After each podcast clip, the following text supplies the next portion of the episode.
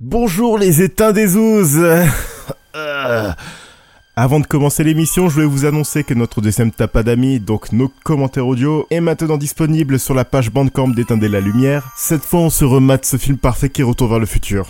Voici un petit extrait pour vous mettre l'eau à la bouche ou... Je sais pas, désolé, c'est c'est dégueulasse ce que je viens de dire. Alors, détail très important. le centre commercial des deux pins. On en reparlera tout à l'heure. J'ai une pensée pour les gens qui nous connaissent pas, qui écoutent juste le tapas d'amis et qui ne savent pas que c'est notre running gag préféré. en fait, il y a un truc que je déteste. euh, c'est euh, c'est les sites, euh, enfin les sites et les pages Facebook qui te postent des, des, des, des, des anecdotes cinématographiques que tout le monde connaît. Je sais que toi, tu détestes l'anecdote de Charlie Chaplin qui fait la le, le, le concours de sosie et qui est Super. Qui C'est l'anecdote que je déteste le plus au monde. Alors celle que je déteste le plus, c'est celle de- du centre commercial des deux pins, qui à la fin devient le centre, le centre commercial du pain solitaire parce que Marty McFly en écrase un. Dans le passé. Et attention, l'idée est méga cool. Ah oui, bien sûr, ça se fait pas. L'idée est méga Oui, ça fait toujours partie du, du, du changement de, que Marty fait euh, dans, dans le passé, quoi, et les répercussions que ça a sur le futur. Parce que en, en plus, à l'époque, c'est un petit détail que vraiment peu de gens voyaient. C'est juste qu'aujourd'hui, à l'ère d'Internet, j'en ai marre de ce côté. Je vais vous apprendre des trucs en vous racontant un truc que vous avez déjà entendu mille fois.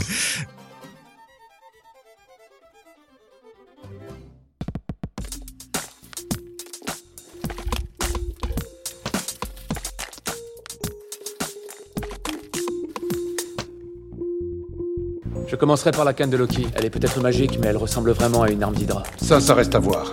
Mais elle est alimentée par le cube. Et j'aimerais savoir comment Loki s'en est servi pour faire de deux de mes meilleurs agents et deux nouveaux singes volants personnels. Le magicien d'Oz. J'ai- compris la référence. Bonjour à tous et bienvenue dans ce cinquantième numéro d'Éteindre la lumière. 50 numéros, Joël. Nous, nous voilà quinquagénaires du podcast. Sincèrement, au lancement de cette émission, euh, je n'aurais jamais cru que nous nous, a- nous atteindâmes, nous, nous- que, que, que, nous allions arriver à 50 numéros, tu vois. Déjà parce que je parle très mal français, mais aussi parce que, euh, bah merde, 50 numéros, c'est beaucoup quand même. Si je me trompe pas, c'est euh, déjà beaucoup plus d'épisodes que euh, certains concurrents euh, du nom de Riviera Détente et autres. hein. Moi, je balance pas, mais il y en a qui, qui, hein, qui, qui n'en branlent pas une. Du haut de, nos, de notre audimat, euh, Nos, nos milliards d'auditeurs, tu vois. Bon, ça va, Joël? Bah ça va bien, écoute, 50 numéros, ça fait, ça fait beaucoup quand même. Euh... on, on va pas faire la blague qu'on va s'arrêter là-dessus, hein, quand même. parce Poisson que- d'avril voilà. J'avais pas envie de faire ça, mais euh, mais euh, ouais, 50 numéros, c'est quand même un, un, un- numéro charnière. Et, et, et quoi de mieux que de profiter de ce 50e numéro pour euh, un tout petit peu euh, réinventer ce qu'est éteindre la lumière et transformer un peu notre émission. C'est-à-dire que euh, faut savoir qu'en off, on en avait un peu marre de faire des news, ce genre de choses, Bah, parce que euh, souvent l'épisode sort. euh, Une semaine après la news, Ouais, des fois plus, tu des vois. fois plus. Et donc vous êtes déjà au courant. Et à part donner notre avis sur la nouvelle, il y a, on, on- on gagne, enfin vous gagnez pas grand chose en, en- en tant qu'auditeur. Et c'est déjà arrivé qu'on ait eu des news obsolètes ou qui ont été contredites euh, peu de temps après, tout ça. Ouais, ou c'est déjà arrivé aussi qu'il y a des émissions où on parlait de news dont on avait absolument rien à foutre. donc euh, je pense qu'il est un peu temps qu'on qu'on qu'on réduise un petit peu l'émission, qu'on la qu'on la raccourcisse un petit peu. Mais pour euh, pour l'aider un petit peu à gagner en rythme et en et en intérêt. Et c'est pour ça que nous nous sommes euh, tristement euh, séparés de, du segment des news dans notre émission.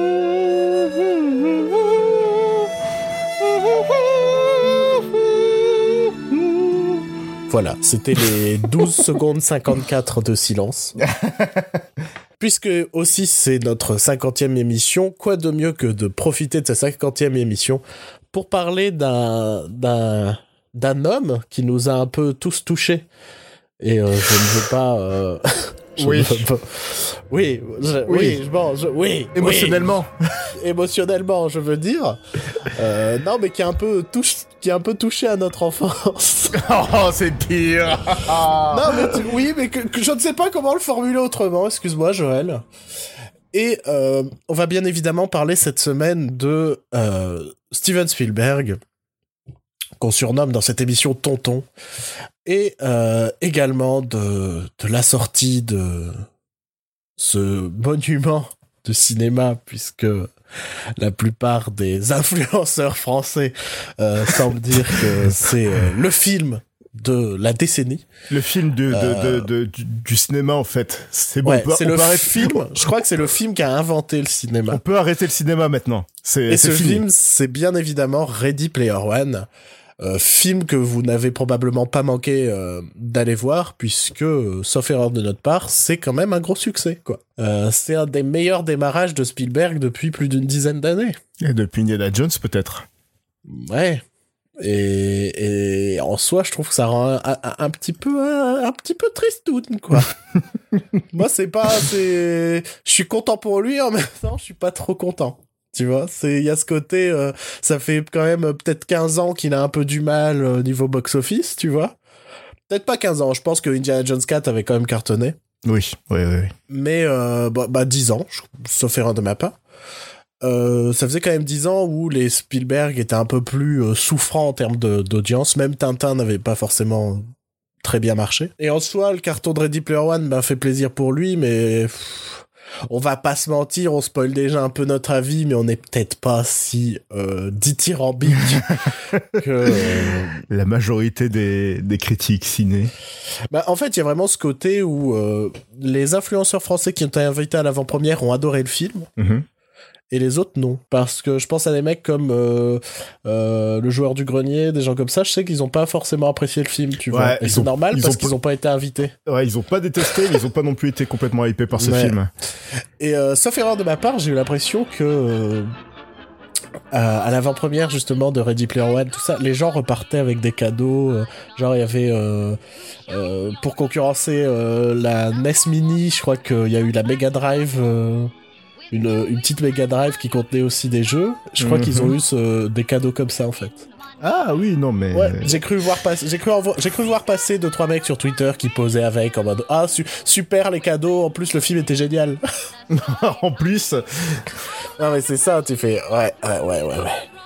C'est pas sponsorisé, juste ils nous ont fait des cadeaux. c'est pas c'est pas pareil. c'est pas vrai, on n'a pas été payés. Ils nous ont donné des placement. cadeaux. C'est pas un placement produit, ils nous ont aidé à financer la vidéo. c'est pas la même chose. Joël, Oui. je crois qu'on passe pour des aigris. What a twist!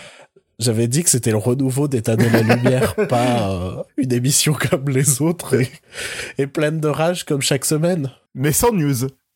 Ouais, en gros, ouais, c'est le renouveau juste parce qu'on a enlevé les news. hein. Sinon, on est toujours euh, des vieux cons par rapport au cinéma.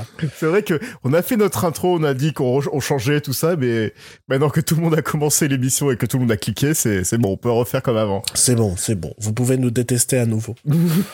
Euh, bon, bah, je pense qu'il est temps un petit peu qu'on parle de Ready Player One. Et quoi de mieux que, avant tout, présenter le, le génie, euh, l'auteur euh, de ce euh, Ready Player One, puisque euh, vous n'êtes pas sans savoir qu'à la base, c'est un roman euh, merveilleux. que certains ont surnommé la Bible 2, euh, Le tout retour. modestement.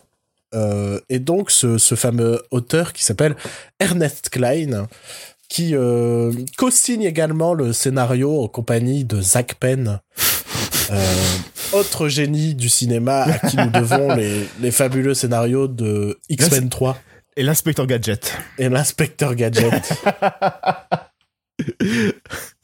un, un génie également. Un génie également. Et Electra aussi. Hein. Oh putain. Tu te souviens d'Electra? Je l'ai pas vu, donc euh, non. Personne. Comme comme tout le monde Tu- en fait. Tu te souviens d'un raccourci dans le temps? Disney non plus. Non. C'était c'était bien, hein personne ne l'a vu.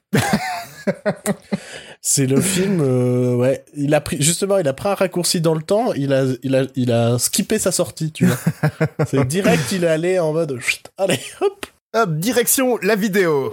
direction les DVD. Allez, hop.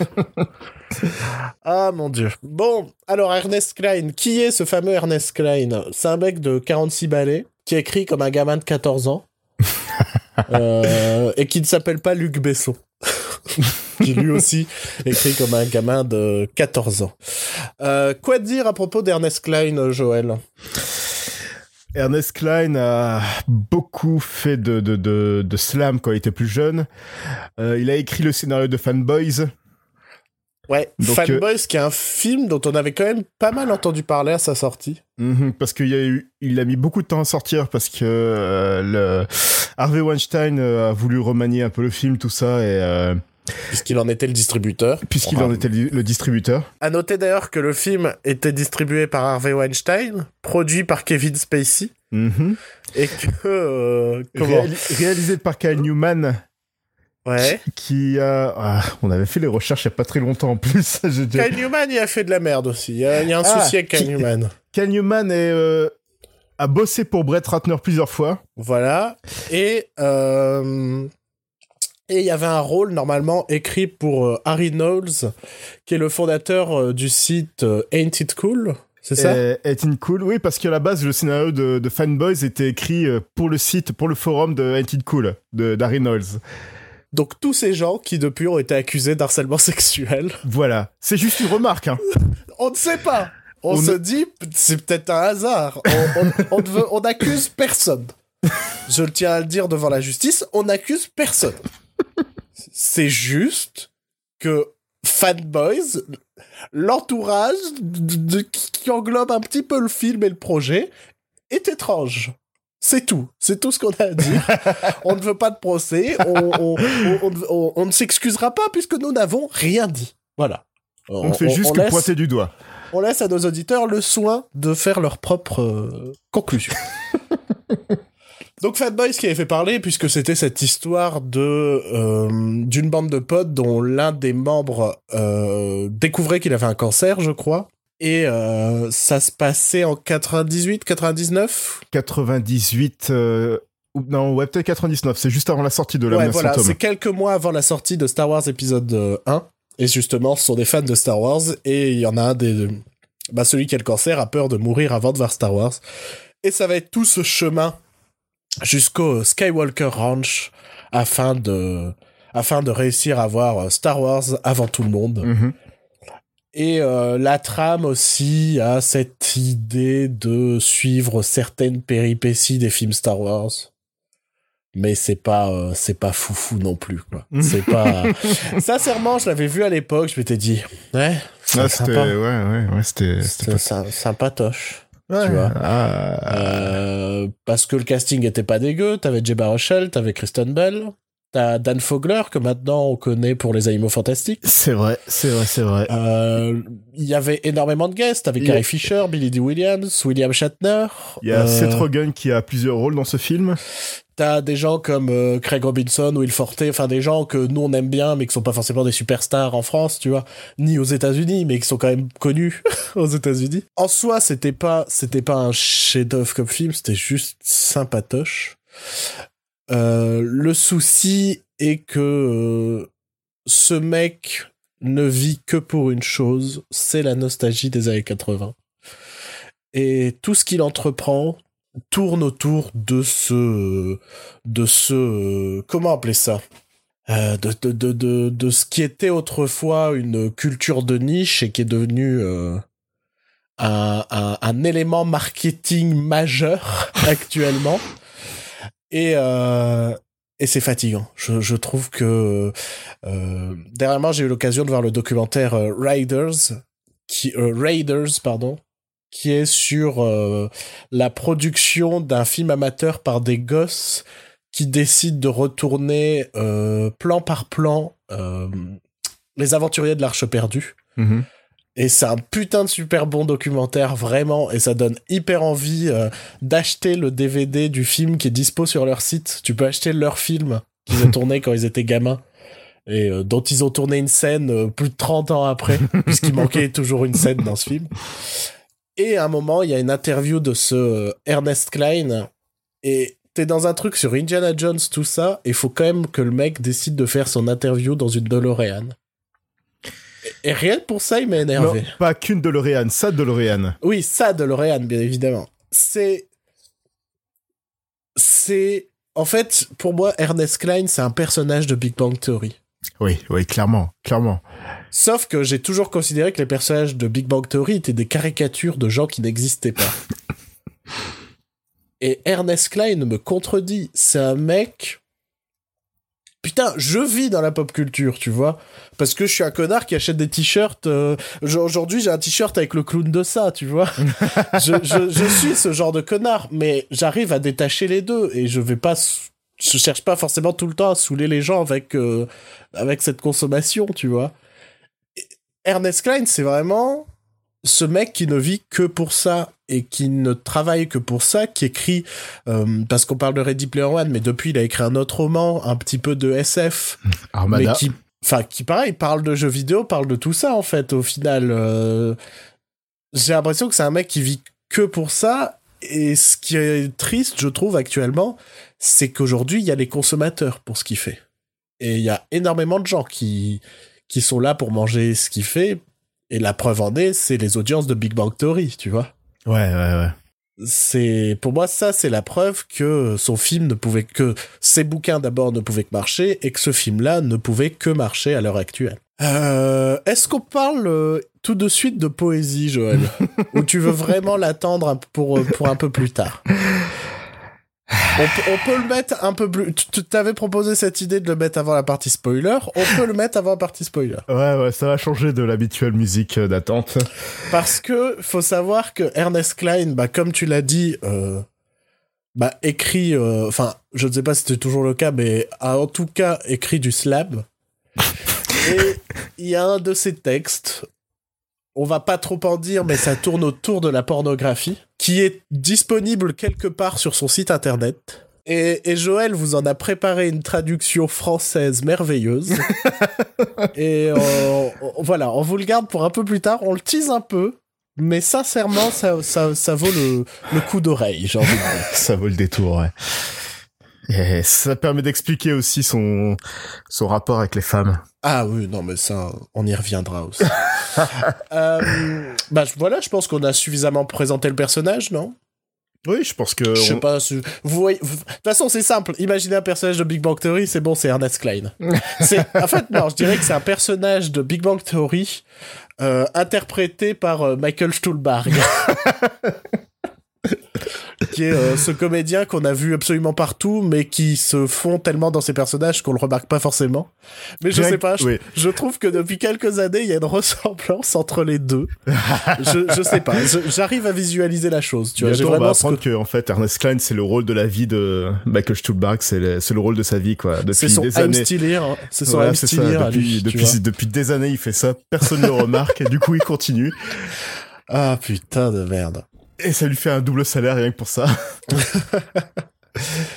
En vrai, ce serait stylé.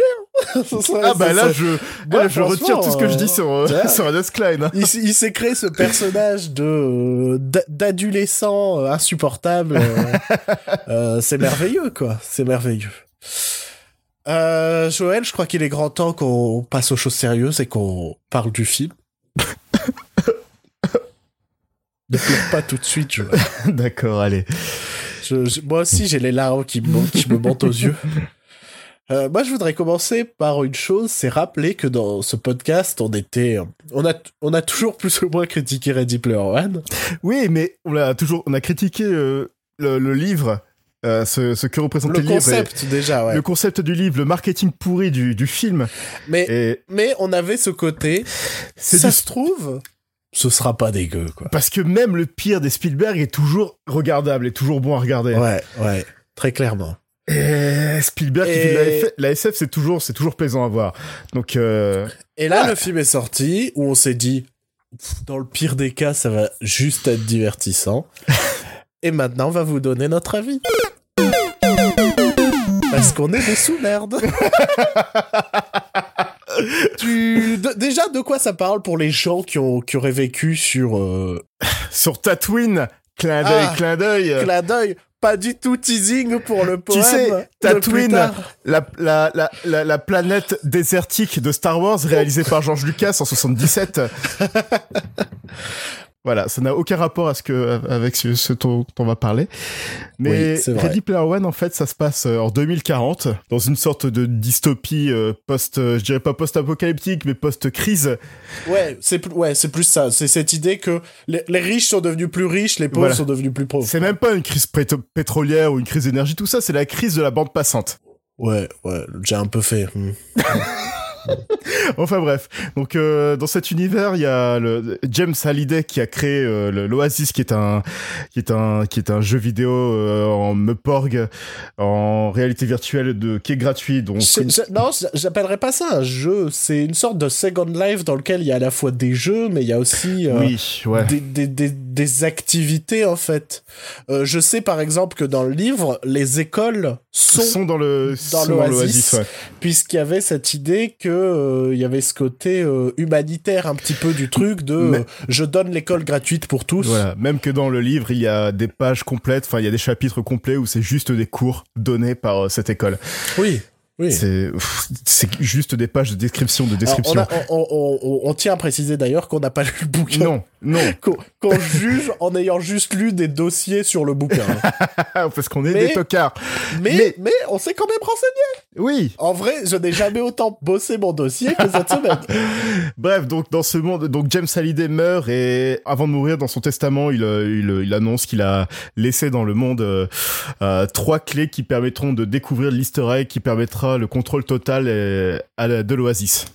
Le, le concept de Ready Player One, c'est Charlie la chocolaterie avec euh, tous les romans de, de, de, de, de dystopie euh, pour les jeunes adultes qui sont sortis il y a quelques années, style euh, Hunger Games, tout ça. Et euh, Matrix, peut-être.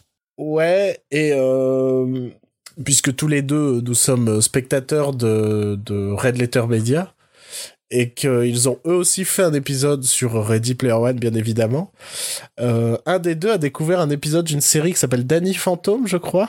Ouais, c'est Cartoon Network, je crois, ça. Ouais, euh, qui date potentiellement d'avant le bouquin, qui a exactement la, enfin pas exactement, mais qui a la même idée de euh, trois clés dans un monde virtuel. Donc Danny Phantom euh, date de 2004-2007. Donc dans tous les cas, c'est avant le livre, hein, vu que le livre est sorti. Et, euh, et qui a à peu près, enfin qui a le même point de départ, je dirais, que Ready Player One.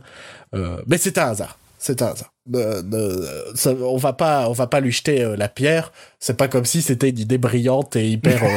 non, mais c'est pas comme si le mec a réécrit Inception en l'appelant Ready Player One, tu vois. mhm, mhm.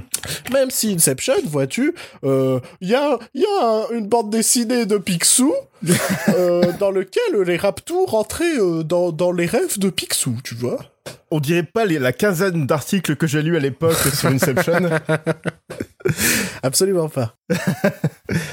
en soi, attention, Oula. le postulat de départ n'est pas mauvais, tu vois. Mhm. Oui. Je, je, je- je dirais qu'au fond du fond du fond, il y a une bonne idée, tu vois. non, mais il y a, il y, a une- il y a un truc, il y a une étincelle, tu peux faire quelque chose. euh, cette idée qu'il y a trois épreuves dans, dans une sorte de, de, de... Je suis désolé, mais moi je vais continuer à le qualifier de Second Life. Pour moi, c'est vraiment Second Life, quoi, mais avec euh, plus de plus de performance euh, technologique, quoi. Mais, mais c'est la même idée, tu vois. Euh, cette idée d'avoir des énigmes à résoudre par rapport à, à nos connaissances de pop culture, tout ça, en soi, c'est pas c'est pas une mauvaise idée.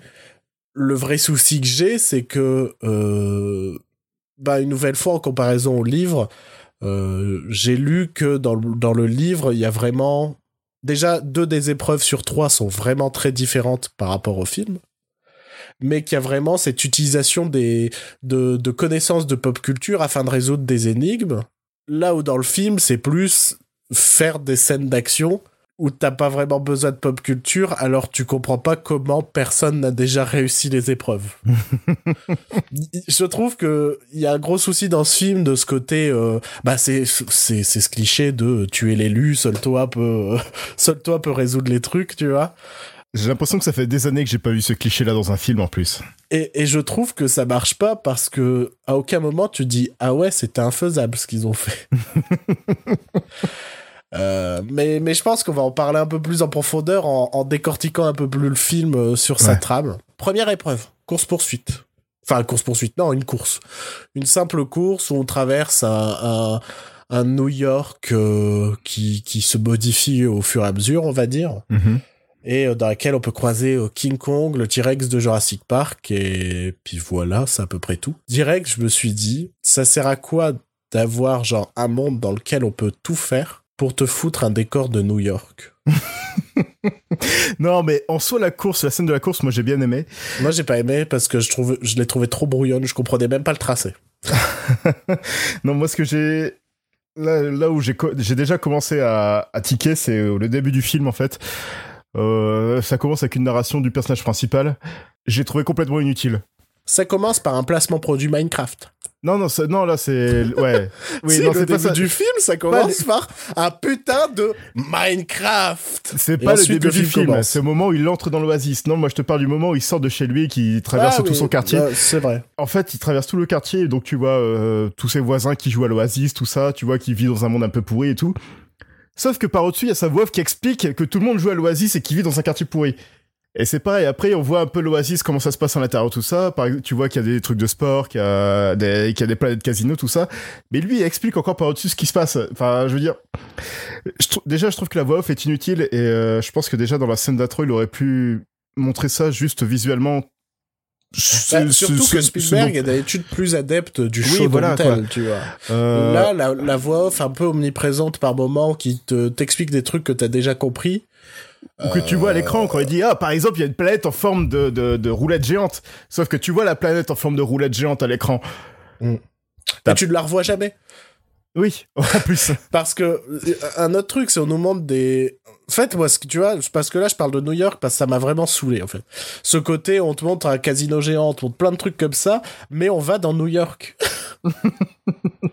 je me suis vraiment fait, mais c'est nul. Enfin, montrez-nous des trucs qui peuvent pas exister, en fait. Des, des... Faites-nous. C'est. Tout leur truc, c'est genre l'imagination. Et en fait, ton imagination, c'est quoi? C'est New York. Euh, je sais pas si on peut spoiler euh, la deuxième épreuve.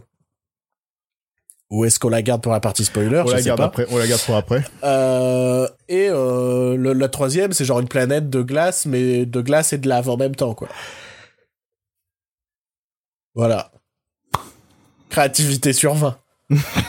le tout avec, euh, bah, sur- surtout par la dernière partie du film, c'est ce qu'on voit essentiellement dans la bande-annonce, c'est cette grosse bataille avec plein de personnages où en qui, fait on en rivi- a qui rivalise avec celle du retour du roi où on a absolument rien à foutre de toute la présence de ces personnages. Je sais, enfin, il n'y a pas un moment. En gros, c'est un truc qui m'a qui m'a rendu dingue, c'est que tu te dis putain, tout au marketing c'était là-dessus, c'était on a tel tel tel tel tel personnage. Vous allez voir, c'est génial. Mais en fait, on n'a pas du tout les personnages. Ce sont des avatars. Mhm, mhm. contrairement à un Roger Rabbit où t'as tous les personnages des Looney Tunes et des Disney Ouais. qui restent les personnages qui sont à la base Exact. et, Là, et là ce qui était intéressant c'est de voir l'interaction entre Daffy Duck et Donald par exemple ouais. c'est alors que ouais là c'est juste quel- en fait, c'est juste une skin. Ce sont Mm. des coquilles vides, ce sont des avatars, quoi. C'est vraiment, c'est euh, Michel ton boucher, mais il ressemble à Lara Croft, tu vois Par, ex- C'est- ouais, par exemple, il y a un mec qui passe, il est en Beetlejuice, et en fait, non, c'est juste un mec qui parle normalement. Ouais, c'est juste un mec habillé en Beetlejuice. Et rien que là, je me suis dit, bah ça sert à rien en fait. Ça sert à rien d'avoir fait tout votre marketing en faisant putain, a, il y a les Battletoads, il y a, il y a la meuf d'Overwatch, euh, il y a Freddy, Ouais, super. Il y a les, il y a les Spartans de Halo. Ouais. Et en fait, ça ne sert à rien, ce sont des skins. Ce sont des avatars, c'est littéralement des avatars en fait. C'est, euh, j'ai l'impression, d'ailleurs, sans, sans, sans mauvaise foi, mais un petit peu, que euh, en fait, ce concept d'avatar au cinéma, ça porte la poisse. hein. Ça fait que des films à- à complètement creux, quoi. tu vois? Parce qu'à chaque fois, on se retrouve avec ce côté, on est, on n'est pas concerné par le héros, parce qu'on est en train de regarder la skin du héros qui est en train de faire des trucs. Tu vois ce que je veux dire Ouais, ouais. et, et tu te sens pas concerné parce qu'est en train de vivre le, le personnage principal. Ici, le personnage principal, c'est ado lambda au final. C'est, enfin, c'est même un ado lambda qui est un peu chelou parce qu'il a une culture des années 80, sachant qu'il vit en 2040. Non, c'est parce que euh, c'est cette culture que James Hallyday était vraiment euh, fan. Ouais, Donc, mais ça veut euh, dire que les millions de gens qui jouent au truc de James Hallyday sont obligés de connaître la culture de James Hallyday. Exactement. Donc en fait, tous ces gens qui sont censés vivre dans l'imaginaire, tout ça, sont quand même obligés de suivre la pop culture de quelqu'un Parce que qui a pour vécu moi, dans les années 80. pour moi, ce qui, bah, ce qui aurait fonctionné, c'est que plus personne s'y intéresse et qu'il y a que lui qui s'y intéresse, tu Mhm. vois. Ouais, ouais, ouais. Euh, C'est pour ça que pour, pour moi, il y a plein de séquences qui marchent pas sur ce côté. euh, En fait, je trouve que l'aspect tout nost- nostalgie, personnage, euh, euh, tout ça sonne horriblement. creux. Il y a des références, tu vois, mais elles sont inutiles en fait. Là où bah, ça aurait été intéressant de faire un truc. Putain, j'ai encore envie de spoiler la deuxième épreuve. je Non, spoilerai pas. C'est pour après. J'ai besoin de faire mon euh, poème avant. Ouais, mais ça aurait été intéressant qu'il y ait vraiment cette utilité du savoir de la pop culture, en fait. Et je dirais que ça sert au final qu'à la fin du film, rapidement, dans la troisième épreuve. Euh, le hasard veut que j'ai parlé de cette anecdote euh, pendant le film à un moment parce que je me faisais chier. Et que au final, c'est celle qui sert à la fin. Mais euh, bon, ça, on en reparlera dans la partie spoiler. Mais euh, un exemple pas trop spoiler sur ces idées qui font des références qu'elles servent pas vraiment et que et qu'en plus je dirais qu'elles sont mal faites parce que c'est soit des skins soit la référence elle marche pas. À un moment les personnages utilisent la sainte grenade. Mhm. Mais c'est la sainte grenade de quoi? De Worms? Ou de Sacré Graal Je Parce pense que, que- c'est celle de Sacré Graal parce que dans le livre, il me semble qu'il a vu euh, le personnage de Wade Watts a vu le, le film cent cinquantaine de fois, un truc comme ça. Parce que si c'était celle de Worms, elle ferait Alléluia avant d'exploser. Mhm. Mais si c'est celle de Sacré Graal, Elle ferait plusieurs rebonds dans n'importe quel sens. et, et surtout elle est pas obligée de, elle est censée di- on est censé dire 3 pour que ça explose. Oui. Sauf que là, non, il la jette et ça explose. Sauf que là, c'est juste une grenade. C'est une skin d'une grenade. Les personnages sont des skins de, de, de Michel le Boucher, Jean-Pierre le, le Boulanger et une bande d'ados, tu vois. Ouais. Ce qui fait qu'en fait, tout cet aspect pop culture, machin, tout ça, c'est du vide. Mhm. C'est vide, c'est creux. Ça ne, ça ne sert pas le propos du film, ça ne sert à rien du tout, quoi. Et fuck, c'est nul. Moi, ça m'a, ça m'a scandalisé. Et les personnes, et si au moins les personnages étaient intéressants. Là, on a l'ado lambda, on a la, la meuf qui sert de, de, de, de, de, de trophée, de, de faire valoir, de, son objectif, c'est quoi? C'est de choper la fille à la fin. Euh, on a une morale à deux balles qui fonctionne absolument pas avec le film. Mais ça, une nouvelle fois, sera dans la partie spoiler, parce que j'ai encore... Putain, j'arrive pas à me tenir sans spoiler. Un truc qui m'énerve, c'est que je dirais que le... le... C'est évident, tu vois, qu'Ernest Klein s'identifie au personnage principal. Clairement. Euh, je te disais en off, euh, j'ai lu une, interview dans lequel il disait que son film, un de ses films préférés, c'est Bokaro Banzai, et le personnage principal, un de ses films préférés, c'est Bokaro Banzai. Oui. Euh, euh, tu vois, tu sens qu'il est fait pour être le personnage principal, et en fait, en voyant ce film, j'ai presque l'impression qu'on est face à un test de QI d'un dictateur. Tu vois, c'est genre un dictateur qui a créé un test de QI où c'est des questions sur sa vie. Et donc forcément quand il y répond, eh ben lui c'est le mec le plus intelligent du monde. et dans Ready Player One, pour être le mec le plus intelligent du monde, faut avoir les mêmes connaissances qu'Ernest Klein. C'était pas déjà le cas le livre hein, de toute manière. Enfin, je crois. Enfin, c'était Bah déjà si. le cas. Bah Si, si, ouais, c'est ce que je veux dire, c'était- Ouais, c'est c'est il y a tellement ce côté. En fait, le mec le plus intelligent c'est moi. C'est moi, j'ai la, meilleure des cultures. euh, et tous les films que j'ai vus à l'époque, ce sont les meilleurs, euh, du, des- les, les meilleurs films de tous les temps. Et c'est euh, c'est agaçant possible. Et Donc, je voudrais revenir sur le casting de Tai Sheridan. ouais. Alors j'ai vu des, j'ai vu beaucoup de critiques négatives à son propos en disant qu'il n'était pas charismatique. Le problème c'est pas qu'il soit pas charismatique parce que on avait déjà dit pour Baby Driver par exemple que Ansel Elgort est pas forcément charismatique, mais il avait quand même beaucoup de charme. et il fonctionne pour le perso. et ça fonctionnait pour le perso. Sauf que là, Ty Sheridan, il est fade, il a rien, il a, il a aucune caractéristique spéciale. euh, Il y a pour lui. aucune matière en fait. Voilà, à c'est part, ça. À un moment, on te présente le fait qu'il vit chez sa tante parce que ses parents sont morts. On ne sait pas du tout comment ses parents sont morts. On ne sait rien de tout ouais, ça. euh, on, on voit pas vraiment son rapport avec sa tante. On sait même pas s'il la déteste ou s'il l'aime. euh, Mm. On sait rien. Et, et d'ailleurs, En fait, le seul truc qu'on sait, ah, c'est qu'il aime bien la culture des années 80. C'est un moment, on, on râlait sur le fait qu'il y a des gens qui se définissent par leur, euh, par le, par les films qu'ils ont vus, par les séries qu'ils aiment, tout ça. Et ben, c'est exactement comme ça que sont écrits les personnages de Ready Player One. Puisque, euh, même le personnage de, de Hallyday, au final, ce qu'on connaît de lui, c'est ce qu'il aime, en fait, presque. On connaît pas, parce que moi, il y a plein de moments, je me dis, bah, en fait, c'est un enculé, le gars. En- en fait, euh, il est à moitié autiste, il est enfermé dans sa bulle et, euh, et c'est un bâtard euh, sur les, ses relations humaines, tu vois. Mais à aucun moment le film ne, ne, ne remet ça en question. Il y a toute une trame entre euh, euh, avec sa relation avec Simon Pegg, qui est le co-créateur de l'Oasis, Et son meilleur ami aussi. ouais, qui a un nom incompréhensible et que j'ai déjà oublié.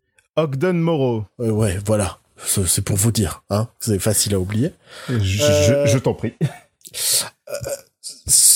il y a cette relation qu'on t'introduit, on sait qu'il y a eu des hauts et des bas, tout ça, mais à aucun moment elle a approfondi, alors que pour moi ça aurait dû être le cœur de la trame du film au final, puisque sans trop spoiler, elle va quand même permettre la résolution par moment de certaines énigmes, et le film s'en fout. Le film s'en fout royalement, et, ça c'est le truc qui m'a le plus choqué dans le film, c'est parce que souvent on reproche à Spielberg d'être trop sentimentaliste, d'être trop dans les violons, dans les machins, tout ça. C'est la première fois que je trouve qu'un film de Spielberg manque de cœur et manque de sensibilité. Il y en a aucune. C'est simple, il y a qu'à voir la scène de baiser entre euh, le héros et la fille lambda. bah, elle est filmée comme un téléfilm, euh, je sais pas, euh, ABC. J'ai- Cette romance était vraiment embarrassante. Mais elle, elle, elle, pff, ouais. C'est vraiment la première fois que je trouve qu'il n'y a pas d'émotion dans un film de Spielberg. Le film est froid. La seule émotion, c'est ouais, trop cool. Trop cool. On, on a une DeLorean pour voyager dans le temps, mais euh, comme c'est qu'une skin, on va fabriquer un, un Rubik's Cube et l'appeler le, le, le, le Zemeckis Cube. Et, et c'est ça qui permettra de voyager dans le temps. Mais vous avez la DeLorean Il n'y a pas plus référence que la DeLorean. ça, ça, ça, ça veut- c'est une nouvelle fois, ça fait partie de comment on a des références et on ne sait pas utiliser nos références. Ils ont la DeLorean, mais pour voyager dans le temps, ils vont utiliser un Rubik's Cube. Mais bordel de cul. Pour stopper le temps. Non, c'est pour le re- non, c'est pour le reculer d'une minute. Ah oui, tu as raison. C'est pour reculer d'une minute. C'est encore pire donc. C'est vraiment pour voyager dans le temps. Alors qu'ils ont la fucking DeLorean. Pareil, je, je sais pas si t'es d'accord, mais je trouve que pour un monde de, de, de jeux vidéo, on va dire tout ça, ça manque d'humour, ça manque de, des joueurs trolls, ça manque de... euh, moi, il y a un moment, j'avais espoir qu'il y ait une, qu'il y ait une scène, genre, avec un personnage qui est genre le personnage... euh, comment? De base. Tu vois ce que je veux dire? Quand t'es dans ta gestion pour créer ton personnage au début du jeu, le mec il a appuyé sur valider trop tôt alors qu'il a, il a un personnage chauve qui a aucune caractéristique physique, mais genre il participe à l'action et genre les gens se foutent de sa gueule parce qu'il est pas personnalisé. Mais, mais, mais, mais oui, mais euh, j'ai pas eu le temps, tu vois. j'ai j'ai appuyé sur valider trop tôt. Parce qu'on sait qu'en plus, quand les personnages meurent, en fait, ils reprennent de zéro. Ça pourrait être intéressant que les personnages meurent et ils se retrouvent tous avec des skins, genre méga fades, mais c'est pour revenir le plus rapidement dans l'action et donner un coup de main à sauver le monde. Euh... Les trolls, il y a aucun troll comme personnage dans le jeu. Je me suis dit, putain, on est dans le monde du jeu vidéo. Faut qu'il y ait des trolls. À un moment. Et j'entends pas les trolls, les personnages. Genre, j'entends les trolls, les connards d'internet, tu vois. Ah, À aucun moment, il y a ça. C'est, c'est genre un, un internet euh, utopique où tout le monde s'allie pour faire l'action principale et aider le personnage principal. Il y a personne qui va aller voir le personnage principal le tuer juste pour le faire chier. Tu vois? Il y a, j'ai trouvé qu'il y a aucun humour en fait sur la sur cette vision d'internet ou sur euh, même sur les skins des personnages parce que bah les mecs qui sont en tenue d'Halo ils jouent enfin ils jouent comme s'ils jouaient à Halo. Enfin je sais pas faites-les venir à bicyclette. T'as les mecs de Halo à bicyclette. Euh, à un moment on va dire qu'il y a une so- enfin putain c'est un spoil mais disons que le grand méchant il va utiliser une skin précise à un moment. Et moi j'avais espoir que ce soit Rex de Toy Story en fait parce qu'on te l'introduit en mode regardez ce dinosaure, ce, ce gros. Bon, bon, je spoil un peu, c'est un dinosaure. regardez ce, ce dinosaure trop badass et je croyais que ça allait dézoomer et que c'était Rex de Toy Story en fait. je sais pas foutre foutre un truc qui te rappelle qu'en fait t'es un peu sur internet. C'est une nouvelle vision d'internet, mais Le pire, peu- c'est qu'ils font référence aux modeurs, tout ça, en général, et c'est tout. Oui, c'est que des références. Il y, a- il y a juste un des personnages principaux, enfin, un des personnages principaux, un des personnages secondaires qui est un modeur, Et elle fait, elle fait pas grand chose. et elle fait pas grand chose. on a un peu spoilé en disant elle, hein, mais Oui. D'ailleurs, en parlant de ça, euh, euh, alors je sais pas si ça, ça c'est considéré comme un spoiler ou pas, du coup. je sais pas parce qu'ils ont révélé leur vraie identité révélée euh, vers la moitié du film, je dirais. Mais c'est pas par rapport à leur identité, c'est par rapport au groupe de... Parce que c'est un groupe de joueurs qui jouent souvent ensemble, tout ça. Ouais. Et euh, en fait, c'est à la fin du film, on apprend leur nom de groupe. Ah oui, oui, d'accord. et ça sort de nulle part. Oui, non, oui. Ouais. Tu, tu vois ce que je veux dire? Est-ce Ouais, que je ça- me suis vraiment dit, d'accord. Est-ce que c'est un spoiler ou pas Random. ou... Non, c'est pas, ça sert à rien. Voilà. C'est, c'est pas un spoil de trame. Voilà, c'est juste qu'à la fin du film, ce groupe de cinq joueurs, donc euh, les cinq euh, persos principaux, euh, s'appelle le High Five. Et Mais genre, tu, euh, tu l'apprends à la fin. et tu l'apprends à la fac, ça s'appelle le High Five, mais apparemment c'est un truc qui est là depuis le début, enfin qui est là euh, depuis euh, depuis euh, leur euh, le début de leurs exploits en fait. Mais en fait, il y a plein, plein de soucis de, de narration qui, d'après ce que j'ai lu, ne sont pas forcément dans le livre. Mais ce qui est quand même ouf, c'est de dire que le mec qui a écrit le bouquin a écrit le scénario aussi, tu vois. Oui, non, non, mais c'est écrit, c'est écrit comme un pied quoi. De ce que j'ai lu, je sais que par exemple, les, les personnages se rencontrent dans la vraie vie vers la fin du bouquin, par exemple. Oui, oui. Ce qui donne plus d'emphase de euh, ah putain, ils se rencontrent vraiment. Euh, j'ai cru lire aussi que le nom de Wade n'était dit que très tard dans le roman. Ce qui est une surprise quand. Voilà, c'est-à-dire que c'est le méchant qui lui dit, euh, qui lui dit, je sais plus, euh, enfin, je sais qui tu es, Wade, tu vois. Ouais, Alors que jusqu'ici on le connaissait sous uniquement sous son nom de de, de jeu vidéo. Euh, là, dès la bande-annonce, tu connais l'identité du mec. c'est vraiment genre bon, ok. Euh, apparemment, le personnage de, de Simon Pegg est beaucoup plus important dans le bouquin aussi. Mhm. Euh, euh, D'ailleurs, petit défaut du film, mais c'est pas un vrai défaut, c'est peut-être moi, tu vois. Mais disons qu'il y a une révélation par rapport au personnage de Simon Pegg. Et en fait, j'avais, enfin, moi j'avais, Oui, ouais, j'avais ouais. j'avais tilté Oui, en fait. Ouais, ouais, bah oui, ouais, je vois, je On va dire que si on prête l'oreille, sans trop en dire, bah tu reconnais un petit peu une fois à un moment et tu dis que c'est peut-être Simon Pegg, tu vois, mais sans trop en dire. mais euh, mais bon, ça c'est pas, enfin je sais pas, c'est un vrai gros défaut, tu vois. C'est peut-être juste moi parce que je sais pas. Ça fait pas partie en tout cas des trucs qui m'ont vraiment énervé dans le film. Oui, oui, C'est- ouais. juste un truc où je me dis bon tant pis. C'est pas. Il y a autre chose. Il y a pire que ça, donc. Bah en fait, il y a tout, tout qui est pire. Quoi. Enfin, même d'un point de vue, de- tu vois, je parlais du manque d'émotion de, de Spielberg. Je- je- J'ai envie de parler de sa mise en scène aussi, où en dehors de faire ces fameux plans séquences pour lesquels il est connu, je trouve qu'il fait pas grand chose de plus. La bataille, elle est pas montrée comme incroyable, tu vois, à la fin. Non, elle est bordélique. Euh, L'Oasis, il est pas fullement créatif, quoi. C'est un décor de science-fiction lambda dans lequel on a mis des références geeks. hein. Je... Et même l'immeuble principal de l'Oasis où tout le monde se rencontre, c'est juste un immeuble euh, Ouais, lambda. ouais, il y a, y, a, y a rien de... Il y a rien de génial. Je...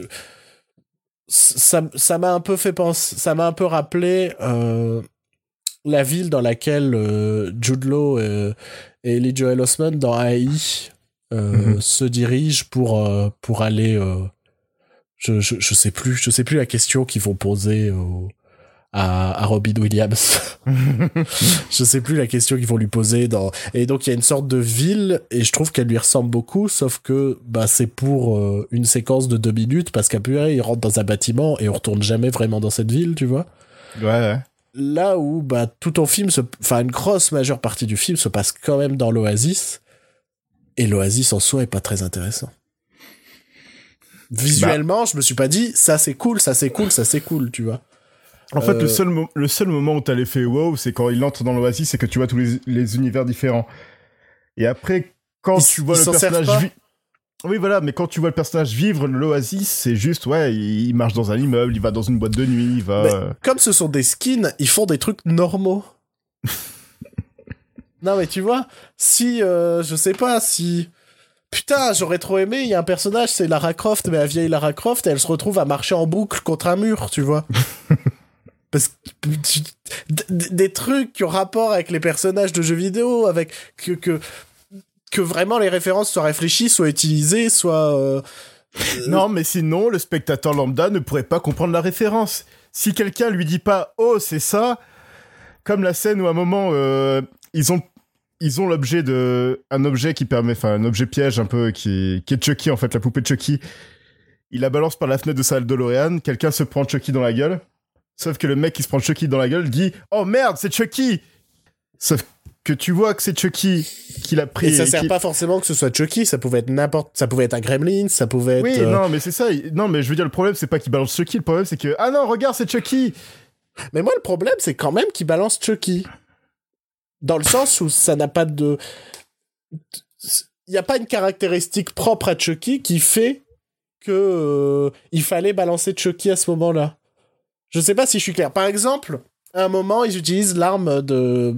L'arme fait l'arme euh, euh, je je vais pas dire fétiche euh, symbolique enfin non iconique on va dire de Gears of War qui est la- le, le- le fusil tronçonneuse mais ils s'en servent en mode il tire trois coups, elle se fait casser, c'est tout. bah non, moi j'aurais vu, je sais pas, les personnages ils sont attachés, ils font putain, il nous faut un truc avec une tronçonneuse. Euh, dans, dans tel film, il y a tel objet machin avec la tronçonneuse, ils sortent la tronçonneuse, tu vois, du film. Tu vois ce que je veux dire? Ouais ouais Qui est une réflexion de putain, je me souviens que dans tel film ils utilisaient tel objet parce que cet objet il permettait de faire ça. On a besoin d'un truc qui fait ça, prenons cet objet. Pas juste, bah j'ai une skin de, de pardon, j'ai une skin de mitrailleuse, c'est celle de Gears of War. Tu vois ce que je veux dire ou pas? Que ta référence soit utile. Pas que ce soit juste une référence pour une référence. Et en soi, une référence pour une référence, c'est pas toujours mauvais, parce que ça, ça nous a donné des films comme Lego Movie, par exemple Mhm.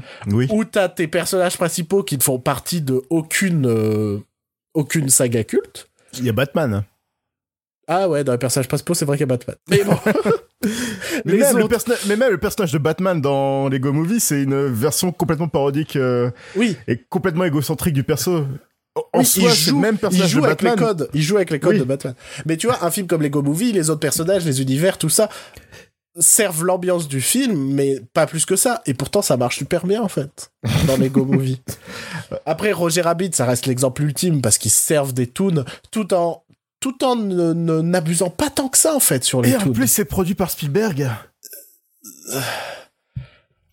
moi j'ai Spielberg, je te dis, ça fait 10 ans qu'il a pas connu un succès, il a envie de faire enfin, il a envie de produire Tintin 2, il a envie de faire d'autres trucs. Je pense que c'était la meilleure nouvelle qui, qui soit sortie de, de Ready Player One, c'est que Tintin 2 est toujours en projet. Je pense que ça va juste lui donner un peu de sous pour pouvoir produire des trucs. Moi j'ai lu un je crois que c'était un tweet qui disait que euh, après 1941, Spielberg a fait les aventuriers de l'Arche perdue. Ouais. Donc après Ready Player One, il peut faire un truc cool. hein. Indiana, Jones 5. Mais je dirais que c'est différent parce que 1941 n'est pas considéré comme un mauvais film, c'est juste considéré comme un gros échec commercial. Ouais, ouais, mais ouais, même Spielberg le déteste ce film en fait. ouais, Euh, bien sûr. Mais Spielberg déteste le Temple maudit, ça, pour moi c'est le meilleur Indiana Jones. Ouais, mais c'est parce que ça vient d'une période assez sombre de sa vie, donc il a. ouais, bien sûr, il a refoulé, mais bon, ça reste le meilleur Indiana Jones. Mais il est, très bon, hein. il est très bon. mais euh, fuck quoi. Ça me, ça me ouais, ouais. casse les burnes. On passe au spoiler ou t'as encore des choses à dire? Bah j'aurais, j'aurais des trucs à dire en spoiler, je pense. Ouais, voilà, on va plus Là, se vous avez notre avis général. C'est- détesté. c'est c'est vraiment. euh, De toute façon, Joël, toi, tu sais que les références, j'aime pas ça, forcément. Ouais, ouais, Euh, oui, oui. Mais les références qui sont pas travaillées, c'est encore pire. Ah ouais, c'est c'est mon cauchemar. C'est c'est c'est c'est vraiment mon cauchemar. Ce ce ouais. Moi, c'est au fur et à mesure du film, en fait. Euh, à part l'intro qui m'a vraiment gonflé sur la narration qui m'a fait, qui, qui m'a, qui m'a fait chier. Mais euh, le plan du perso qui descend euh, sa tour et qui va jouer, tout ça, j'ai bien aimé. Ouais, non, mais ça, c'était Le- bien. Franchement, en fait, juste la- qu'il- ju- la- la- en fait, le, le- le décor de l'Oasis et tout, où tu t'introduis tous les gens qui jouent et tout, je me suis dit, Ouais. ah, c'est cool, c'est cool. c'est cool. Mais- après, il y a eu la course poursuite. J'ai adoré la course poursuite. Moi, j'ai détesté la course-poursuite. Mais j'ai j'ai bien aimé la deuxième séquence, la deuxième épreuve. Mais c'est à partir de voilà après la course poursuite que j'ai commencé à, à m'enfoncer de plus en plus dans mon fauteuil. euh. Bah moi, c'est dès ce côté résistance. Ou euh, parce qu'en gros, le personnage de, de le personnage féminin fait partie de la résistance. Et La ça- résistance de quoi? Tu sais pas parce qu'en plus t'as l'impression qu'ils sont trois dans le groupe de la résistance et ils sont trois parce que le personnage principal est arrivé. Ouais. Et je viens d'apprendre qu'il y a Laetitia Wright qui est dans la, la résistance. C'est celle qui jouait Shuri dans Black Panther. D'accord. Voilà. Ouais, parce qu'on les a bien vus les membres de la résistance. C'est vrai. C'était bien. vrai, c'est vrai. C'était bien amené. C'était bien, bien, bien raconté, ouais. Bon, allez, euh, petite euh, pause euh, poème. Et puis, on se retrouve derrière pour, pour les spoilers. À tout de suite.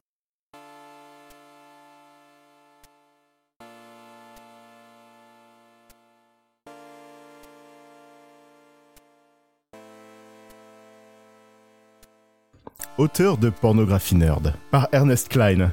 Traduit de Nerd Porn Auteur par moi, Joël. J'ai remarqué qu'il n'y a plus de films porno faits pour des gars comme moi. Tous les pornos sur lesquels je suis tombé sont ciblés aux mâles alpha engloutisseurs de bière, piliers de comptoirs de bars sportifs. Des hommes qui aiment leurs femmes stupides et soumises. Des hommes qui ne peuvent bander que pour des femmes nympho monosyllabiques, affamées de bites, à la poitrine gargantuesque et au vocabulaire pauvre. Les films pour adultes sont peuplés de femmes liposucées et injectées de collagène. Plusieurs d'entre elles se sont tournées vers la chirurgie et à l'automutilation dans une tentative de re- ressembler à ce que l'on dit de ressembler. Ce ne sont pas des vraies femmes, ce sont des objets. Et ces films ne sont pas érotiques, ils sont pathétiques. Ces chaudes lapines à la tête vide ne m'excitent pas. Elles me dégoûtent. Et ce n'est pas parce que je suis contre la pornographie. Voyons, je suis un mec. Et les mecs ont besoin de pornographie. C'est un fait. Comme un prédicateur a besoin de souffrance, comme une aiguille a besoin d'une veine, les mecs ont besoin de porno. Mais je ne veux pas de ce porno misogyne avec des musclores qui haïssent le- les femmes. Je veux des films porno qui sont faits pour des gars au même esprit que moi. Des gars qui savent que la chose la plus sexy au monde est une femme plus intelligente que toi. Vous pouvez avoir toute la squad de Pom Pom Girl. Je veux la fille en jupe de tweed et aux lunettes à monture d'écaille. Betty Finboski, la valédictorienne. Oh oui. Premièrement, je vais recopier son devoir de trigonométrie. Ensuite, je lui ferai l'amour passionnément pendant des heures et des heures jusqu'à ce qu'elle me demande à contre-coeur que l'on arrête parce qu'elle ne veut pas rater Battlestar Galactica. Avec la plus haute louange, poupée. C'est ça que j'appelle de l'érotisme. Mais avez-vous déjà vu ce type de femme dans les films pour adultes contemporains? Non. C'est pour cela que je vais commencer à écrire et à réaliser du porno geek. Je serai la quintessence de l'auteur de pornographie nerd. Et les femmes de mes films porno seront le genre à rendre fou de désir des nerds comme moi. Je parle de ces filles qui font capoter la courbe de notation. Les filles du club de latin et de la Société d'honneur nationale. Des meufs avec des vêtements bizarres, des appareils dentaires, des lunettes et 16 de moyenne. Des bouquineuses intelligentes et articulées avec des cartes de la Mensa dans leur sac à main. Mes starlettes du porno viendront dans toutes les formes. Mes starlettes seront trop occupées à étudier leur diplôme plutôt que d'aller à la salle de muscu. Dans mon porno, les filles n'auront pas à se dénuder. Elles n'auront juste qu'à emmener les gars dans le studio d'enregistrement et à les battre à plusieurs reprises aux échecs. Et aller parler pendant des heures du principe d'incertitude d'Eisenberg ou des métaphores sous-jacentes des aliens. Acheter des actions dans les crèmes Nivea, car il y aura bientôt une pénurie. Et je ne parle pas seulement de porno hétéro, non, non, non. Il y aura des films de baise pour mes frères nerds de toutes les orientations sexuelles. Des pornos nerds gays au titre tels que Donjon et Drag Queen. Cette idée est une putain de mine d'or, je vais en faire des millions. Parce que ce pays rempli de programmeurs de bases de données, d'ingénieurs électroniques, ils ne reçoivent pas assez l'amour dont ils ont désespérément besoin. Et vous pouvez aider. Si tu es une femme intelligente, intéressée d'entrer dans l'industrie du film pornographique, Et si tu peux nommer la planète natale de Luke Skywalker, eh bien, tu es embauché. Je me moque si tu penses que tu es obèse ou peu attrayante. Je me moque si tu penses que tu es belle. Tu es belle. Et je ferai de toi une star. Jacques Prévert. Ah putain Wow J'adore la poétrie. Bon, alors euh, cette séquence aura été montée parce que Oui, euh, bien sûr. il y a eu beaucoup de coupures et beaucoup de fou rire pendant la relecture. Ah mais bordel, qu'est-ce que c'est? On en parlait. Là, il devait avoir une trentaine d'années quand il a écrit. Mais on dirait un truc écrit par un gamin de 14 ans qui euh, n'a pas de copine et qui écrit un truc en mode euh, moi les filles euh, je vous aime je suis pour le féminisme alors sucez-moi la bite. J'en ai marre des connards sportifs qui sont des connards envers les nanas. Moi, je suis un mec bien, je suis un mec sympa, pourtant personne veut coucher avec moi. C'est c'est c'est juste trop ça quoi. Sauf que le mec il est il, il est plus vieux que nous. Et waouh, incroyable. Incroyable poème, incroyable slam, ça m'a bouleversé. Bouleversé. J'en ai les larmes aux yeux. Ah putain, je comprends. Ah, Acheter des actions dans les crèmes d'IVA. Car il y aura bientôt bon, une pénurie. on, on a un peu rajouté que- mais c'était plus drôle. C'était une traduction libre. J'ai essayé de faire euh, en Oui, sorte que ce soit assez compréhensible parce que même en anglais, il y a des moments, c'était c'était n'importe quoi au niveau du de du phrasé tout ça. Ouais, ouais, c'est c'est un peu bordélique. De- de On la dirait- on ponctuation. dirait- moi, je me demande s'il était pas un peu bourré ou je sais pas quoi quand il a écrit ça. Non, je pense qu'il je pense qu'il était pas bourré, il était sérieux.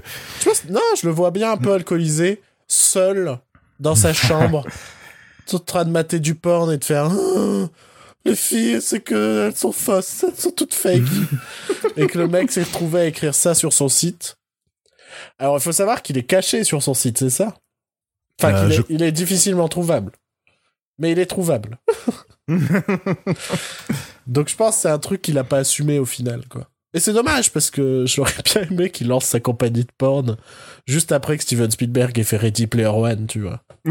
qui est ce côté euh, pas du tout. euh, Ouais, qu'est-ce qui se passe? En fait, à la base, il était vraiment sur son site. Il était vraiment. Il y avait, il y avait tout le texte sur son site. Maintenant, il faut aller sur la catégorie slam, chercher euh, nerd porn auteur. À, part- à partir de là, tu peux écouter euh, euh, ce- son, son slam à lui. Donc, euh, lui en train de lire Ernest Klein en train de lire son poème. Celui-là? Ouais, Oh fuck. Donc c'est qu'il l'assume, quoi, si c'est même enregistré en train de le lire et tout. en public. C'est même en public. Putain. Et le transcript est maintenant euh, disponible dans un bouquin qu'il avait publié il y a quelques années. Donc euh, en fait, le, le- le transcript qu'il y avait sur le site a été supprimé. Pas mal. Ah là là, quel homme, quel homme. Il nous comprend, hein. il nous comprend, nous pauvres nerds. Ouais. Spoiler Allez, on est parti. que, que spoiler de plus que euh, la deuxième, deuxième épreuve du film Alors avant de spoiler euh, le, des éléments du scénario, du scénario, je vais revenir sur le casting aussi. Ouais. Donc on, on a parlé de Ty Sheridan et on a vaguement parlé de femme lambda jouée par Olivia, euh, Olivia Cook. Ouais. Oli- Olivia Cook, qui est exactement le même nom de famille que son personnage dans le film. Coïncidence, je ne sais pas. Vu qu'elle s'appelle Samantha Cook dans le film. J'ai même pas tilté, tu vois. Et Je savais même plus qu'elle s'appelait Samantha. Je voudrais revenir sur euh, les autres personnages du groupe des High Five. Donc, Mhm. euh, euh, Lena Waite, qui joue la meilleure pote de, de Wade. Enfin, Qui, euh, il pense que c'est un mec. Oh mais non, il peut pas... Attends, t'imagines si la meuf dont il est amoureux, c'est un mec derrière? Oh. T'imagines T'imagines Oh s'il était, s'il était tombé amoureux d'un mec? Oh, Heureusement que c'était une femme hein. Oh. Sachant que moi, Ernest Klein, j'avais gueulé quand Harvey Weinstein, il, il avait rajouté, il voulait rajouter, il a rajouté des gags euh, sur dans un bar gay euh, dans mon film Fanboys parce que moi, j'aime pas trop qu'on fasse des, des trucs où on dit que l'homosexualité, ben, c'est pas bien. Véridique, hein, c'est dans une interview. Ah bon, ok, déjà, bon. Ouais. Alors, dans le film, à un moment, tous les personnages se retrouvent dans la vie réelle. Et voilà, euh, déjà, je veux bien, je, veux- je veux bien croire que Femme Lambda habite à côté de, de ce mec. Je veux bien, je veux bien croire ça. C'est euh, et après que sa meilleure pote habite aussi juste à côté. Et en plus de ça, les deux japonais qui sont aussi qui font partie de son de son de son groupe sont aussi dans le coin par hasard.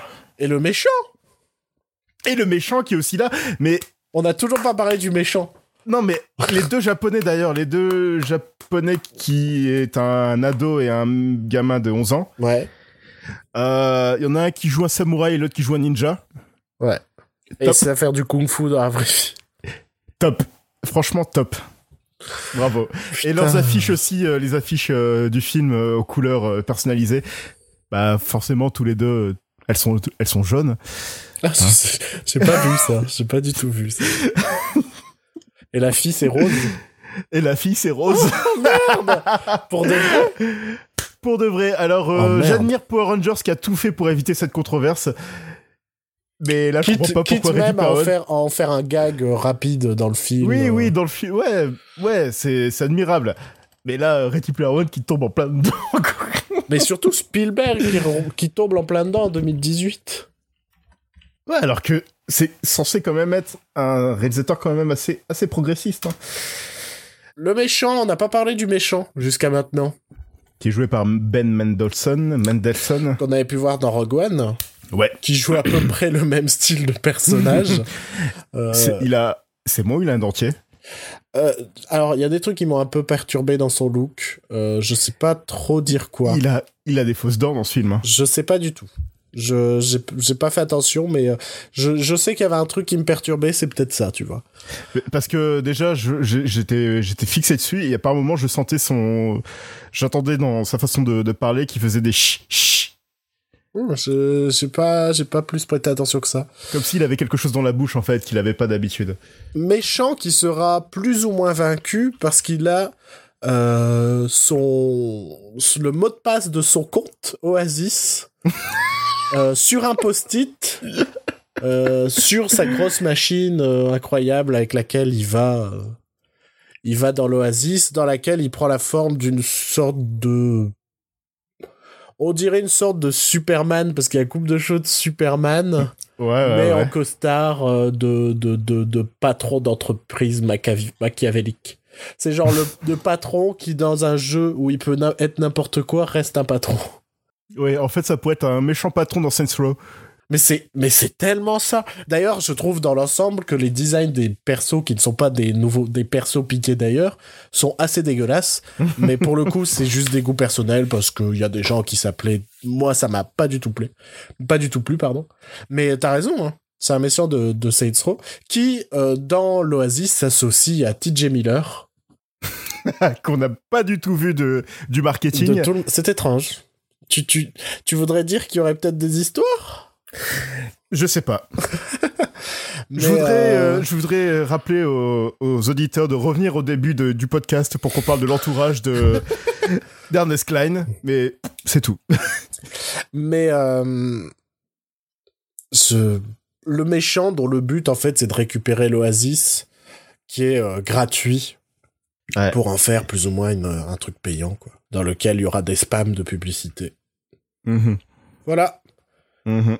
Et ce mec là, pour ça, il est capable de tuer plein de gens. Et à la fin, bah il, il sera juste arrêté de façon gentille par euh, par le par la police judiciaire du coin. Par la police qui apparaît à la fin du film, alors que Tout le long du film, il y a pas de flics, mais à la fin, il y a genre une bagnole de flics Y a- qui vient arrêter a- les méchants.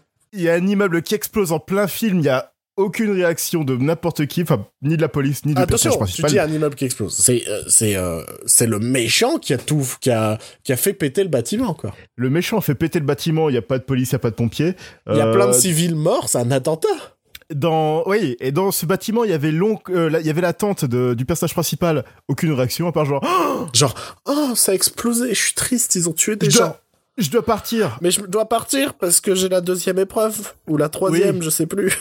Y, avait-il quelqu'un que je connaissais dans cet immeuble? Bah, c'est pas grave, je vais me taper cette nana que je connais pas. Je crois que c'est juste avant la troisième épreuve et derrière, parce que derrière on apprend que les méchants ont réussi à trouver la troisième épreuve, ce qui permet de ne pas avoir à, à, à développer un peu plus. parce que là, je me suis vraiment fait, d'accord, on sait pas comment ils l'ont trouvé, mais ils ont trouvé la troisième épreuve. D'accord. Et c'est genre finir un jeu sur une bonne borne d'arcade sur, sur, une, sur un lac gelé. D'accord. Ok, très bien. Parlons de la deuxième épreuve. C'est parti Deuxième épreuve qui consiste à... euh, Revisiter un film que euh, James Hallyday avait vu à une certaine période de sa vie. euh, dans, Euh. le, dans le roman original, le film était War Games. Et ça ouais. consistait à, à jouer le personnage de Matthew Broderick et à citer les répliques du film par cœur. En fait, à, à, à, à- à amener le film à réellement se dérouler, tu vois, parfaitement.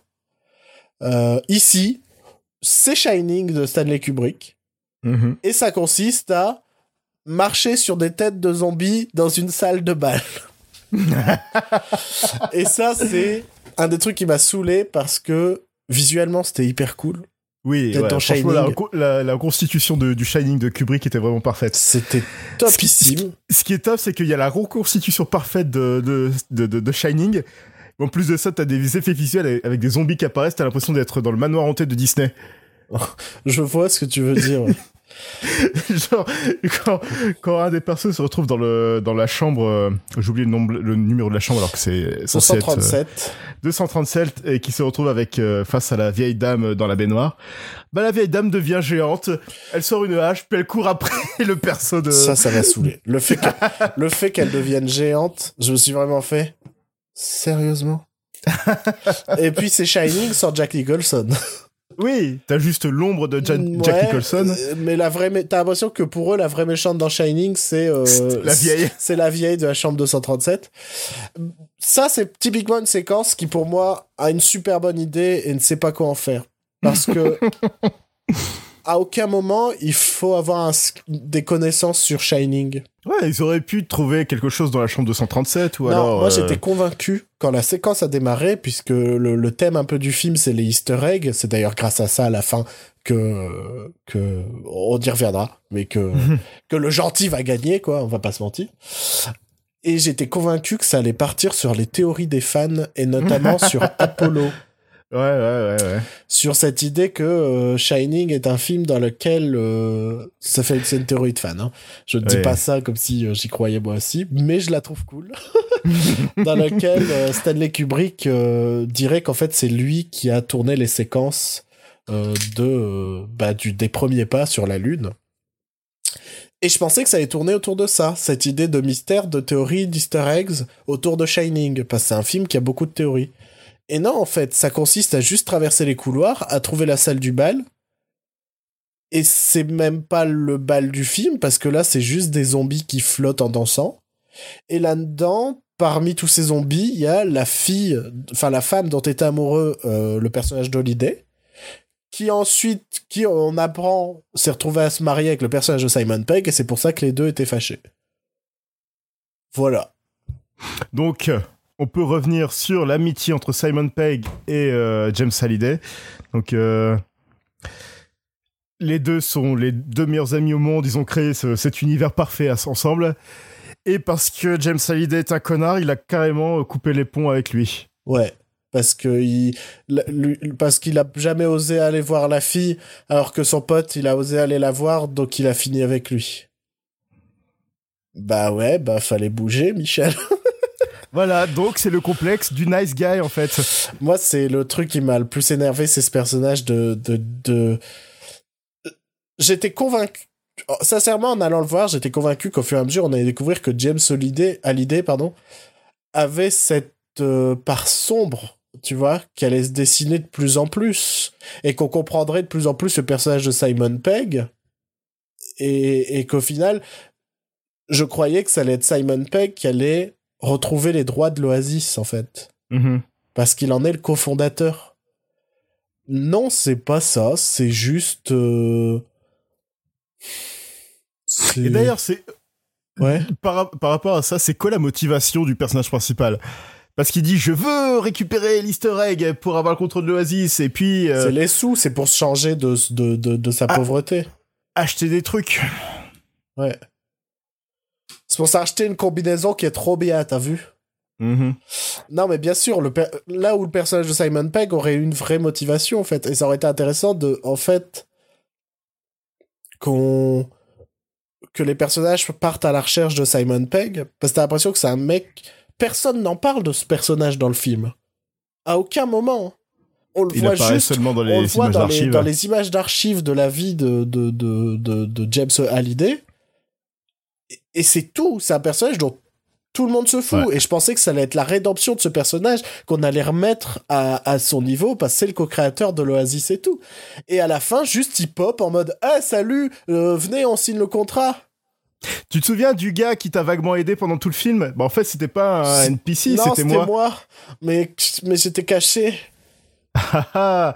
Et si tu connais pas forcément ma voix, bah tu m'aurais pas reconnu. Ouais. Moi Simon Pegg.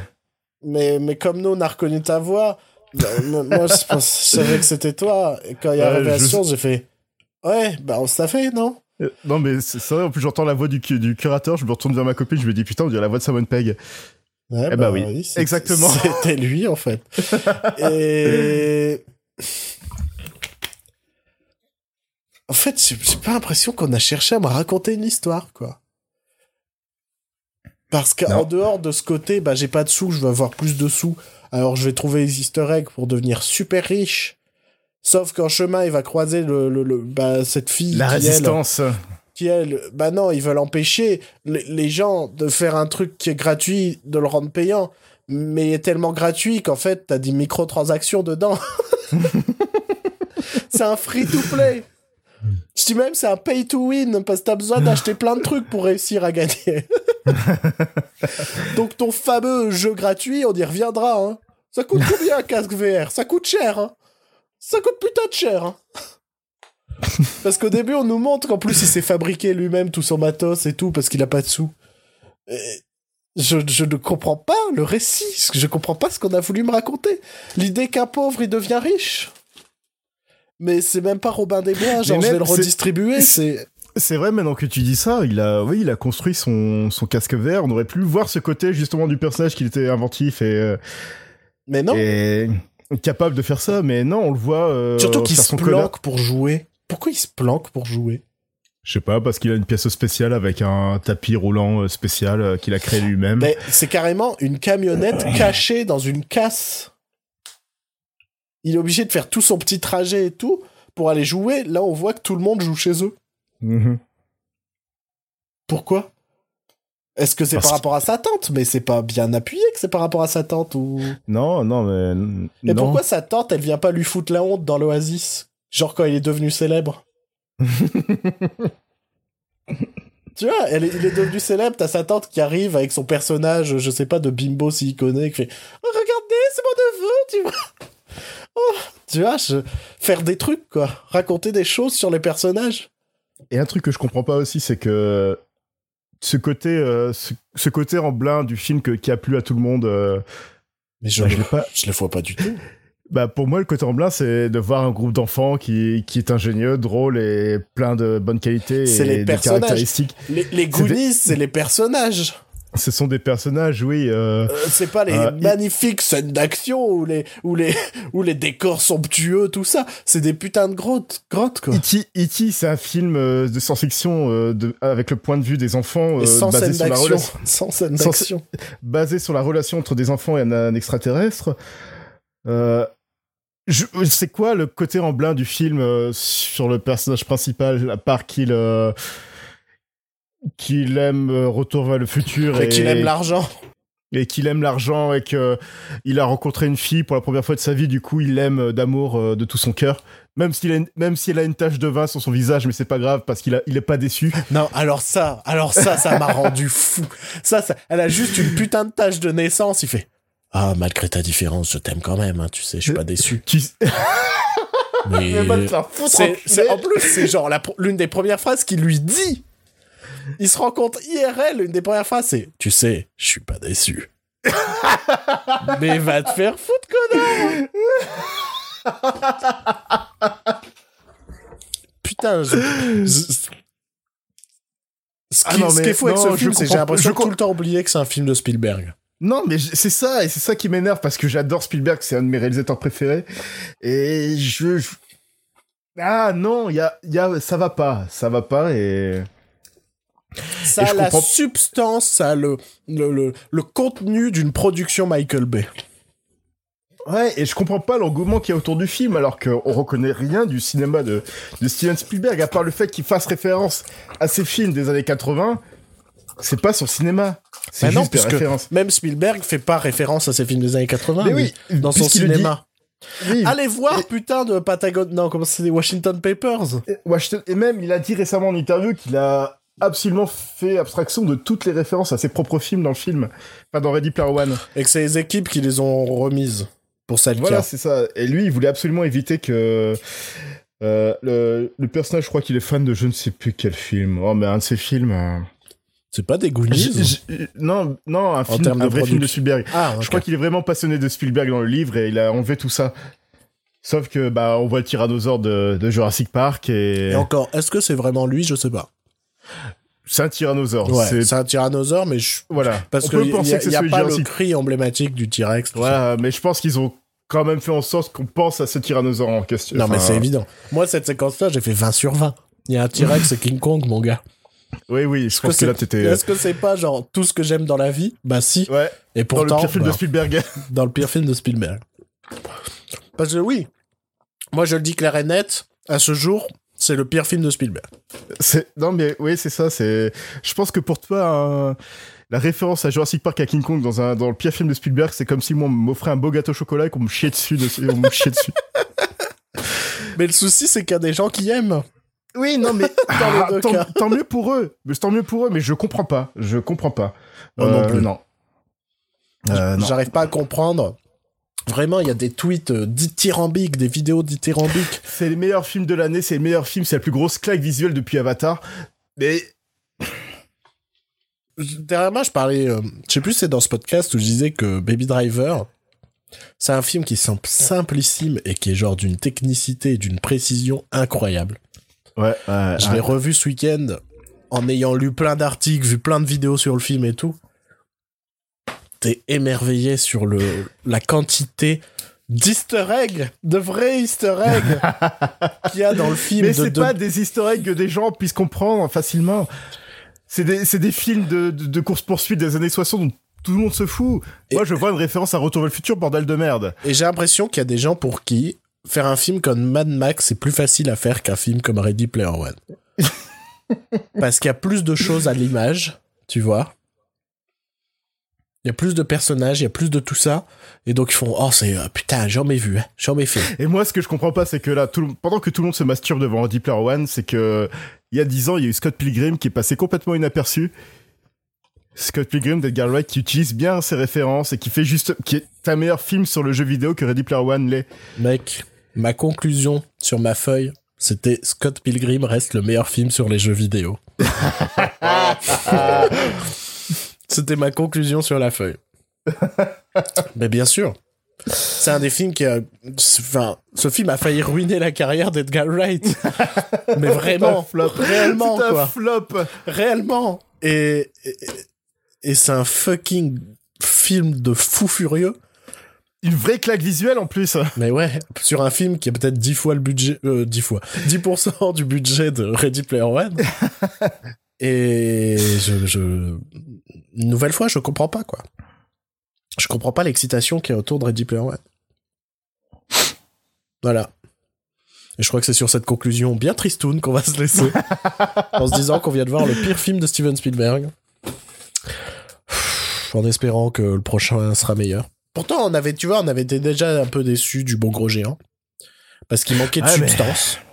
Mais il y avait une âme quand même. Il y avait, euh, il y avait une vraie Et- atmosphère. Il y avait, euh, Et l'actrice principale était quand même sympa. hein. ouais, ouais. Euh, moi, euh, Washington Papers, putain, je sais plus comment il s'appelle. C'est Washington Papers. Patagon. Patagon. Putain. The Post. The Post. Ça avait été ma une surprise parce que je pensais en avoir rien à foutre et j'ai vraiment kiffé le film.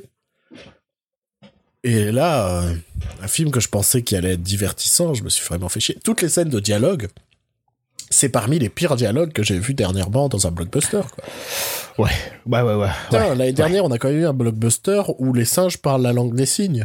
Mhm. Et c'était top. Ah putain, mais oui, ah c'est ça que j'ai détesté à un moment du film, c'est que quand le quand le, le méchant se retrouve dans le, le, le- la skin de Mecha Godzilla, Ah oui, c'était Godzilla, c'était pas, c'était pas Rex de Toy Story, j'ai oublié de... C'était- Mecha Godzilla et je me retourne vers ma, co- ma copine, je fais oh non, c'est Mecha Godzilla. Deux secondes après, qu'est-ce qu'ils disent à l'écran? Mais de toute façon, à chaque fois qu'il y avait une référence, enfin non, peut-être pas. C'était quand même un peu... Non, oh, non, au début ça allait. Ouais, au début genre les la course de voiture, ils les citent pas, les bagnoles. Enfin si, ils font. Non, c'est Mais tu- si, c'est la moto d'Akira Il y a, il y a quand Ah même oui, cette oh, phrase. regarde elle a la moto d'Akira. Il y a quand même cette phrase. Mais c'est vrai que c'est quand même plus subtil que ce que je... Enfin, pas subtil, mais plus... Ça se veut plus discret que ce que je pensais. Au début, au début, tu vois les personnages qui apparaissent, tout ça, c'est juste ça. Mais après, je sais pas, au fur et à mesure du film, j'ai l'impression qu'ils te pointent du doigt les persos. Genre, ah, c'est Chucky, ah, c'est Mecha Godzilla, ah, c'est le, l'Iron- c'est le géant de fer. Alors que moi, dans mon coin, j'ai fait, ah, c'est la bicyclette de Pee Wee Herman Il y a la bicyclette de Piou dans la, dans l'entrepôt de, de H. Mmh. Voilà. Je sais que j'ai vu un truc dans son entrepôt. Genre dans le fond. Je sais plus quoi. Mais je me suis, vra- C'est- me suis vraiment fait Ah, il y a ça Mais je sais plus ce Oui, que c'était. sûrement. Je pense que, oui. Il y a Mm. forcément ça. Je crois que c'était le vaisseau de Spaceballs. Ah ouais. Je crois qu'il y a le. Comment il s'appelle leur vaisseau Je sais plus, c'est un nom à la con. Donc, Euh, de- ouais, la la, folle histoire de l'espace en français. Ouais, je crois qu'il y a la camionnette volante euh, dans le fond Ok. de l'entrepôt. Et je me suis fait Ah, voilà. En même tout. temps, qu'est-ce qu'il n'y a, qu'est-ce qui- qu'est-ce qu'il n'y a pas dans le film? Si, Ne dis pas Adolf Hitler, s'il te plaît. le taxi de Oui Oui. On ne sait pas, hein. C'est vrai qu'on On ne sait pas. bon, allez, je pense qu'il est grand temps de vous laisser. Donc, Ouais, parce que euh, c'est long, là. Ouais, on avait dit que bah, ça permet de faire plus court, mais au final, on est plus long sur les films. Mais au final, est-ce que c'est pas un mal pour un bien? Ça permet de parler plus en profondeur d'un film. C'est pas si mal. On ne sait pas encore euh, quel sera le prochain numéro de cette émission. Euh, ma grande crainte, c'est que ce soit sur Gaston. Euh, Oh, je- oh, oh, oh. Je pense que ça s'annonce excessivement compliqué, qu'on va encore passer pour des enculés. Mais c'est pas grave. Je vous dis à la, se- à la, à- à la prochaine. Je vais éviter de dire à la semaine prochaine. À bientôt, à tantôt. D'ici là, soyez sages. Je vous rappelle qu'on va suivre le festival Sérimania qui se déroulera à Lille. Euh, donc, euh, qu'il y aura des petits podcasts supplémentaires euh, qui vont popper euh, dans les prochaines semaines, très courts, mais qui suivront le festival. Donc, si ça vous intéresse, n'hésitez pas à aller jeter un- une oreille. Si ça restera, même, dans le, ça restera dans le flux RSS, donc... Ouais, si d'ailleurs même vous savez à quoi on ressemble et vous nous écoutez un peu et que vous êtes là-bas, bah n'hésitez pas à nous le dire. Ça pourrait être sympa de voir des gens. Euh, voilà. Bon, bon, bon film. allez voir Scott Pilgrim. ouais. Allez voir Scott Pilgrim et allez regarder Retour vers le futur avec notre euh, tapas d'amis qui est en ligne. Prenez un Zemeckis Cube et allez voir Scott Pilgrim. Allez. À la prochaine. Bisous. ça me saoule.